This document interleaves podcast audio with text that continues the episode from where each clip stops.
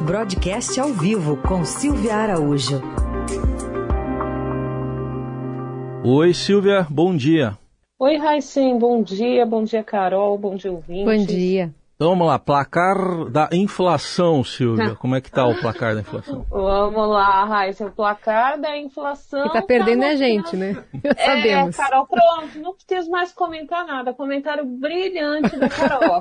Resumiu tudo. É, resumiu tudo, né? Mas vamos abrir uns númerozinhos aqui, né, Carol? É. Vamos lá. A gente tem alguns números mostrando desaceleração. Hoje foi a vez do IPC da FIP. Vocês lembram que a gente tem conversado aqui no jornal, né? Até aquelas frases frases lá do presidente do Banco Central, Roberto Campos Neto, que ele tinha falado que o pico da inflação no Brasil seria no mês de abril ou no mês de maio. Então, a intenção, que, na verdade, o que eles achavam é que em maio é, já começaria a desacelerar. E alguns indicadores estão mostrando isso.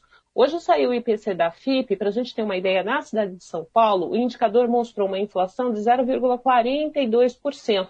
E em abril, esse indicador estava mostrando 1,62%. Então, quando a gente olha de abril para maio, a gente vê uma forte desaceleração do índice é, de inflação na cidade de São Paulo. Quando a gente acumula nos últimos 12 meses do ano, de maio a maio, né, de maio do ano passado até maio agora, a inflação ainda está bem salgadinha, né? Ela ainda acumula é, 12%, ainda está acumulada na casa de 12%. Mas, pelo menos aqui na cidade de São Paulo, hoje eu estou aqui em São Paulo, essa desaceleração ela foi verificada em alguns grupos importantes, como a alimentação, e esse é importantíssimo, né? Porque a gente tem visto é, essa inflação da alimentação muito pesada, então desacelerou ali de 3,38 para 1,1, então foi uma desaceleração forte. Vamos olhar isso depois, né, Raíssa, conferir ali nos supermercados. A habitação também teve uma desaceleração forte, teve até deflação no caso da habitação. É, transporte também desacelerou, saúde desacelerou, mas aí a gente já tem uma surpresinha aí para a saúde, né, gente, que tem aí é, autorização para o aumento dos planos de saúde, então isso pode ser revertido no, no próximo mês, e educação também mostrou uma desaceleração. Além desse índice ao consumidor, né, e esse a gente resume aí da cidade de São Paulo, a gente teve o IGPM, que é aquele índice que reajusta, por exemplo, os contratos de aluguel. Então, ele também mostrou uma desaceleração no mês de maio. Ele tinha ficado em 1,4 no mês de abril e em maio em 0,5.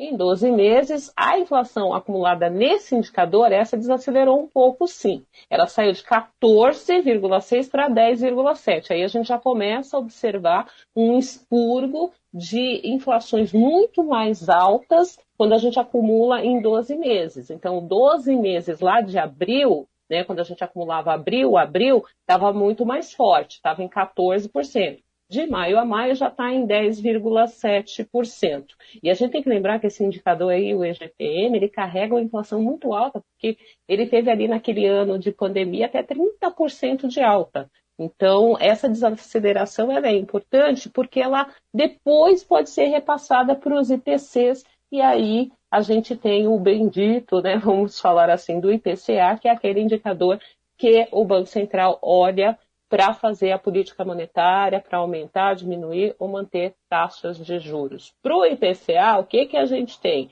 A gente sabe que o, o Boletim Fox não está sendo divulgado pelo Banco Central por conta da greve dos servidores do Banco Central, mas o broadcast tem feito as projeções né, ali dentro é, do Projeções Broadcast para esses mesmos indicadores que o Focus tem. E a, o último levantamento do Projeções Broadcast está mostrando que a mediana para o IPCA nesse ano de 2022 deve ficar aí encostando em 9%. Ou seja, a partir de agora, a gente vai começar a observar ou não essa desaceleração batendo no IPCA, que é esse principal indicador que o Banco Central olha. A gente vai ter reunião de Copom agora no mês de junho, pessoal. E essa reunião do Copom aí, olhando para esse IPCA que ainda está na casa dos 9%, mas mais ainda, olhando que já tem uma contaminação de inflação pelo IPCA também para 2023, a gente que está hoje com uma taxa de juros de 12,75, pode começar a pensar nessa taxa na casa dos 13%, sim. Silvia, Petrobras, a gente tem o governo ainda numa cruzada para desmontar a estatal, agora falando em aumentar a concorrência também da distribuição. Pois é, Carol, é uma cruzada mesmo, né? Contra o aumento dos preços dos combustíveis, que pesa na inflação. Esse é um dos principais pontos aí que o presidente Jair Bolsonaro está preocupado e está levando essa cruzada aí é, para frente, né? Porque as pesquisas eleitorais têm mostrado que inflação, sim, é um ponto muito é, nervoso aí na campanha os eleitores estão de olho nisso porque está batendo no bolso de todo mundo, né, Carol? As pessoas estão vendo que o poder de compra está sendo, está é, tá tendo uma destruição do poder de compra para quem tem salário, para quem vive aí na informalidade, isso pesa um pouco mais. E aí o presidente Jair Bolsonaro acha que resolvendo o problema dos combustíveis vai resolver todo o problema de inflação no país. E a cruzada dele, como você bem disse, é contra a Petrobras.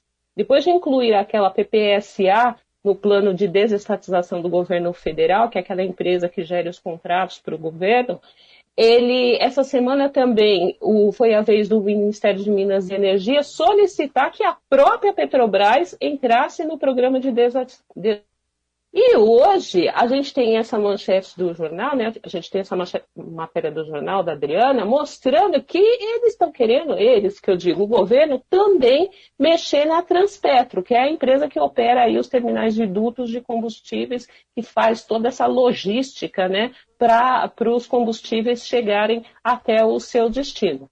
Bom, mas para tudo isso, tanto a mexer em PPSA, é, é, vender ações da Petrobras, mexer na Transpetro, tudo isso você precisa mexer na legislação. Você precisa mexer na lei do petróleo.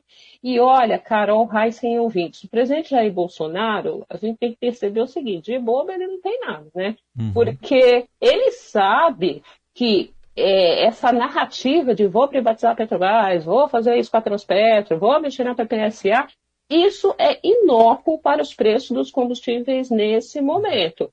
Pelo menos até o final do ano, isso não vai acontecer. O próprio presidente Jair Bolsonaro disse nessa semana que ele teve uma grande ideia de fatiar a, a Petrobras para a Petrobras ser vendida. Ou seja, é um projeto gigantesco. A gente já falou como isso aconteceu na Petrobras. Foram anos e anos de estudo até que a privatização fosse feita de uma forma fatiada.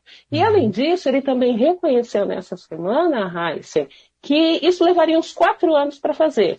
Bom, ele vai levar quatro anos, não vai mexer no preço do combustível nesse momento via desmonte da uhum. estatal, né? É isso. O Silvio, aí rapidinho, o que, que dá para projetar para o PIB que sai daqui a pouco? O que, que o mercado espera? Vamos lá. Rapidinho, a gente pode esperar aí que o PIB cresça na casa de 1% no primeiro trimestre do ano. A gente teve uns indicadores do IBGE que mostrou alguma recuperação nesse comecinho de ano, né, nesses três primeiros meses do ano. Serviços cresceu quase 2%. Vendas no varejo cresceu 2%, a indústria ainda está patinando, teve só uma leve alta de 0,3%. Tem o pessoal do Projeções tá, coletou informações que essa divulgação que deve ser feita daqui a pouquinho pelo IBGE deve mostrar um crescimento de 1,2% no PIB desse, desse primeiro trimestre, mas a gente sempre tem que lembrar que o agro sempre acaba surpreendendo, né, uhum. Heisen? Vamos ver se dessa vez vai ser para o bem ou para o mal, mas o agro é. geralmente dá uma defendida aí no primeiro trimestre do ano é, do PIB brasileiro. Então tá bom. Silvia Araújo com a gente falando de economia. Ela volta na terça. Obrigado, Silvia. Até mais. Até lá, gente. Tchau.